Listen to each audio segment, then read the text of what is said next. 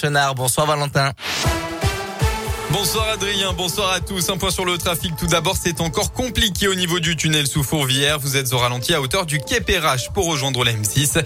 Dans l'hypercentre, très dense aussi dans le secteur de la Guillotière, de Saxe-Gambetta ou encore sur le quai Docteur Gaëton. À la une, toujours cet appel à témoins après le dramatique accident qui a eu lieu ce matin sur l'autoroute A42. Des automobilistes ont découvert un homme décédé au milieu de la route à hauteur de Vent-en-Velin. Ce dernier n'a pas encore été identifié.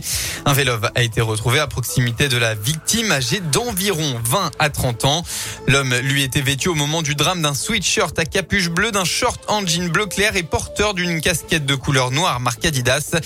Et toute personne pouvant fournir des éléments peuvent contacter la CRS autoroutière Rhône-Alpes Auvergne 04 72 47 20 60. L'accident a eu lieu vers 5 heures du matin. À Vénissieux, un véhicule a pris feu vers 10h45 ce matin dans un parking extérieur dans une résidence. Selon le progrès, une vingtaine de sapeurs-pompiers sont intervenus alors que le feu se propageait aux voitures à côté.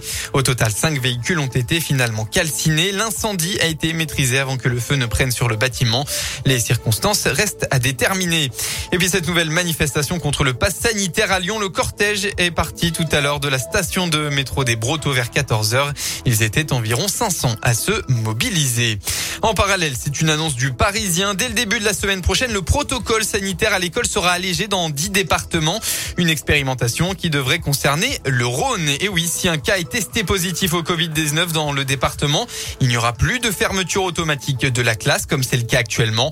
En revanche, tous les élèves seront testés et euh, si le test est positif, l'élève concerné devra suivre l'école à la maison, tandis que tous les autres pourront continuer à venir physiquement en classe.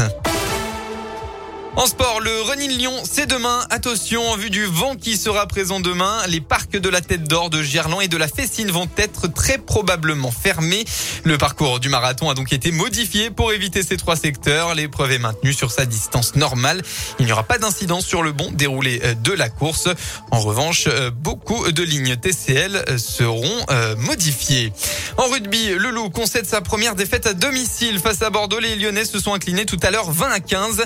Le club n'a compté que sur son buteur, l'ouvreur Léo Berdéou, pour meubler le score car il a passé 5 pénalités en 6 tentatives. Pas d'essai de marquer, le Loup se retrouve provisoirement cinquième du top 14 après 5 journées. La météo, ça y est, le vent s'est levé dans la région. Attention, il va s'intensifier au fil de la soirée et ça ne va pas se calmer avant demain soir. On va retrouver en cette fin de week-end des rafales allant jusqu'à 85 km heure par endroit. Demain d'ailleurs, le temps va empirer lui aussi avec des pluies orageuses dans l'après-midi et même de fortes précipitations en soirée. Côté Mercure, vous aurez entre 19 et 23 degrés.